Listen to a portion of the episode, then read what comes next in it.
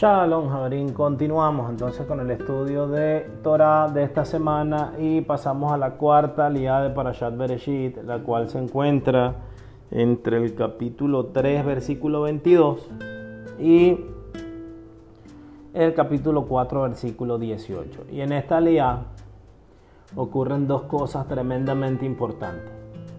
La primera es la expulsión de la humanidad.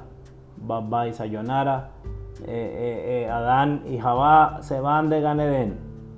E inmediatamente en el cuarto capítulo está la historia de Caín y Abel, ¿cierto? Primero nacen dos hijos, los dos primeros hijos de la humanidad, según la Torah. Uno se dedica a la agricultura, el otro a ser pastor y viene el primer caso de violencia religiosa.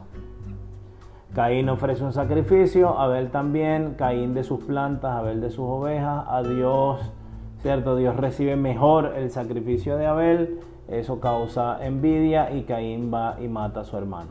Dios le recrimina y lo condena a vagar por el mundo.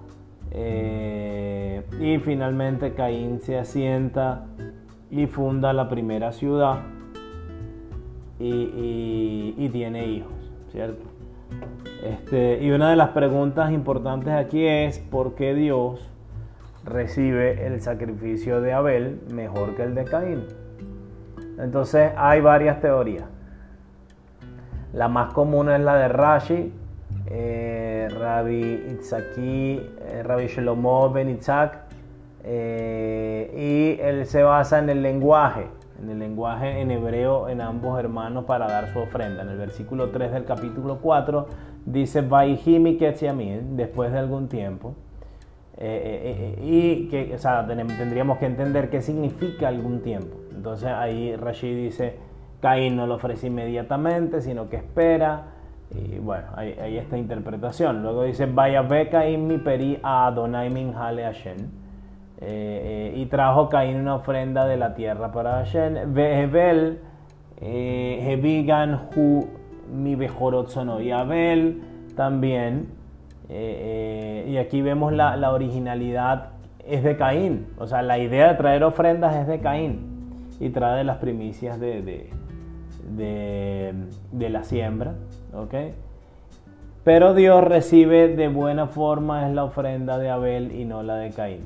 Y esto es lo que genera tremenda envidia y el primer asesinato de la historia. Y los Mefarshim dicen, eh, ¿por qué? O sea, realmente Abel eh, está ofreciendo lo primero, lo mejor, mientras que Caín estaba ofreciendo las obras, por ejemplo. Eso es una interpretación. Esa eh, es, una de las diferencias que, hablan, de las que hablan los Mefarshim. Eh, uno estaba dispuesto a dar lo mejor de sí, el otro no estaba dispuesto a dar, estaba dispuesto solamente a dar lo que sobrara de sus campos. Y esta es una interpretación que no tiene mucho sentido. ¿Por qué? Porque si, de Caín es la idea de traer ofrenda, ¿por qué él iría a ofrecer lo peor? cuando yo tengo una idea es porque estoy preparado para eso. Entonces vamos a ofrecer una visión un tanto diferente, basándonos en un comentario de Rashi sobre lo que era la actividad comercial de cada uno de los hermanos o que cada uno de los hermanos elige. En el capítulo 4, versículo 12 nos dice que Abel decide ser pastor y Caín era agricultor. Y nos dice Rashi sobre el por qué Abel decide ser pastor.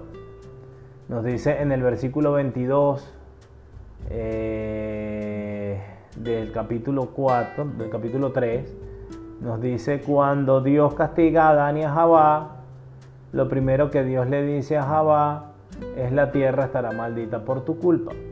¿Cierto? Lo que nos está diciendo Rashi es que Abel decide ser pastor porque, porque eh, Abel decide ser eh, pastor de animales porque la tierra ya estaba maldita. Entonces él dice, bueno, si la tierra está maldita no voy a lograr nada en la tierra, mejor trato algo nuevo. Y esa sería la ventaja de Abel viéndolo desde este punto de vista. O sea, Caín, ¿qué pasa? Caín no tiene imaginación. Caín hace lo que su papá hacía, lo que Adán hacía. ¿Qué hacía Adán? Trabajar la tierra sacando muy poco provecho. ¿Por qué? Porque pues, con, esfuerzo, nos dice la misma Torah, en el capítulo anterior lo hablamos, en la línea anterior, con esfuerzo te ganarás, o sea, con el sudor de tu frente ganarás el pan. O sea, la tierra está maldita. Entonces, el, eh, eh, Caín de cierta forma dice, yo voy a hacer lo que hacía mi papá, no hay otra cosa.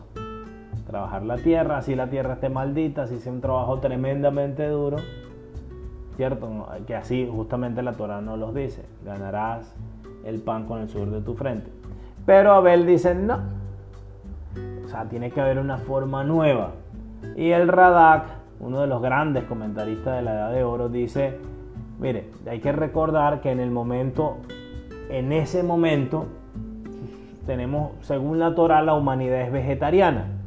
Posiblemente históricamente no, pero vayamos al contexto de lo que nos quiere enseñar la Torah. La humanidad es vegetariana, vamos a imaginarlo de esa manera. La humanidad no va a comer carne sino hasta Noah, según la Torah. Entonces, eso es un salto de fe mayor, porque ser, ser ganadero hoy en día que se vende tanta carne es muy bueno, pero en un mundo donde no se consume carne, ser ganadero mm, no es que produzca muchos beneficios. ¿Cierto? Entonces, Abel, Abel dice, bueno, aquí tenemos estos animales, nadie compra carne, entonces, ¿cómo me puedo beneficiar de esos animales? Y él dice, bueno, tenemos lana, vamos a ver qué inventamos con la lana, tenemos leche, vamos a ver qué hacemos con esa leche. E inclusive tenemos animales para que trabajen, aradores de tierra. Ah, wow, si sirven los animales, si paga ser, si paga ser pastor. Y de ahí se dice, pues vamos a sobrevivir sin caer en la maldición. O sea, si esto está maldito, pues que yo voy a estar bregando con eso. Entonces Caín estaba cayendo en un hipertradicionalismo que no le deja ver más allá está siendo fanático y compulsivo, mientras que Abel está innovando, ¿cierto? Está viendo, ok, está una maldición, pero no es para trascenderla, no es para condenarme. Entonces yo no tengo, o sea, porque hay una maldición, yo tengo que vivir de la maldición o en la maldición.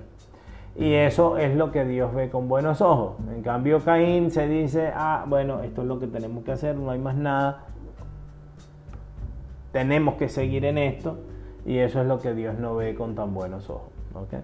Ahora agreguemos nosotros nuestra inteligencia aquí y vayamos un paso más adelante. ¿Quién fue el que maldijo la tierra? El mismo Dios. Así nos lo dice la Torah. Eh, si nosotros tenemos la idea de que Dios es un bullying cósmico y de que Dios quiere castigar a la humanidad por sus pecados, entonces Caín debió ser el elogiado, porque Caín es el que está agachando a la cabeza y diciendo, yo voy a vivir en la maldición toda la vida. Me conformo con mi maldición porque esa es palabra de Dios, te alabamos Señor. Y Abel debería ser el castigado porque está haciendo trampa, está saltándose la voluntad de Dios y se dice, bueno, yo no tengo que vivir de ni en la maldición. Pero es todo lo contrario, porque el Dios de la Torah es un Dios amoroso, que quiere que la humanidad mejore. Ahora, todo aquel que es padre sabe que a los hijos hay que ponerle límites. Pero cuando nuestros hijos de manera creativa, de manera positiva, eventualmente eh, trascienden esos límites que nosotros le ponemos y las, esas limitaciones que les hemos impuesto, entonces es el momento de madurez e innovación para ellos. Y es algo que debemos ver con buenos ojos. La transgresión de Adán no podía pasar sin ser castigada, pero eso no quiere decir que Dios va a mantener un odio y una aversión como algo eterno a la humanidad, sino que ya en la segunda generación en el que el ser humano empieza a utilizar sus herramientas, llámense dones, inteligencia, creatividad, eh, para escapar de la maldición, eso es algo que Dios ve con muy buenos ojos.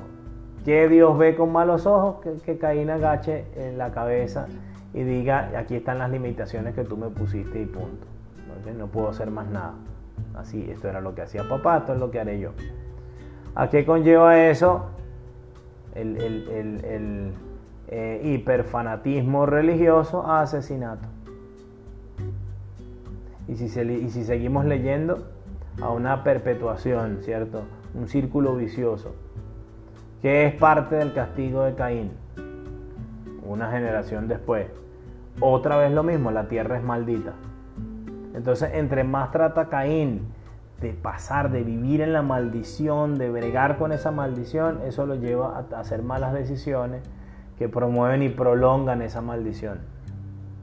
Mientras que es Abel el innovador, el reformador que dice, no, esto no es lo que Dios me está dando, o sea, esto es lo que tengo que Dios me está dando, pero, pero no es la forma en que Dios quiere que yo lo haga.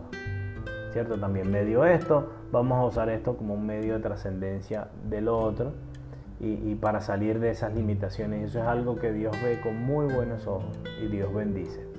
Entonces con este lenguaje de innovación, Javerín, Javerot, eh, que Dios les conceda en este Shabbat el inmenso privilegio de usar estos dones otorgados a cada uno de ustedes para trascender en todas sus áreas y en todas sus limitaciones. Eh, así, obviamente, hayan sido puestas por el mismísimo Dios, porque lo que Dios quiere es evolución, ¿cierto? Es trascender es, intelecto, ¿cierto? Eh, y es irse, salir de esas limitaciones y no el estancamiento y el hundimiento de la humanidad. Con mucho deseo de bendición, hasta la próxima entrega.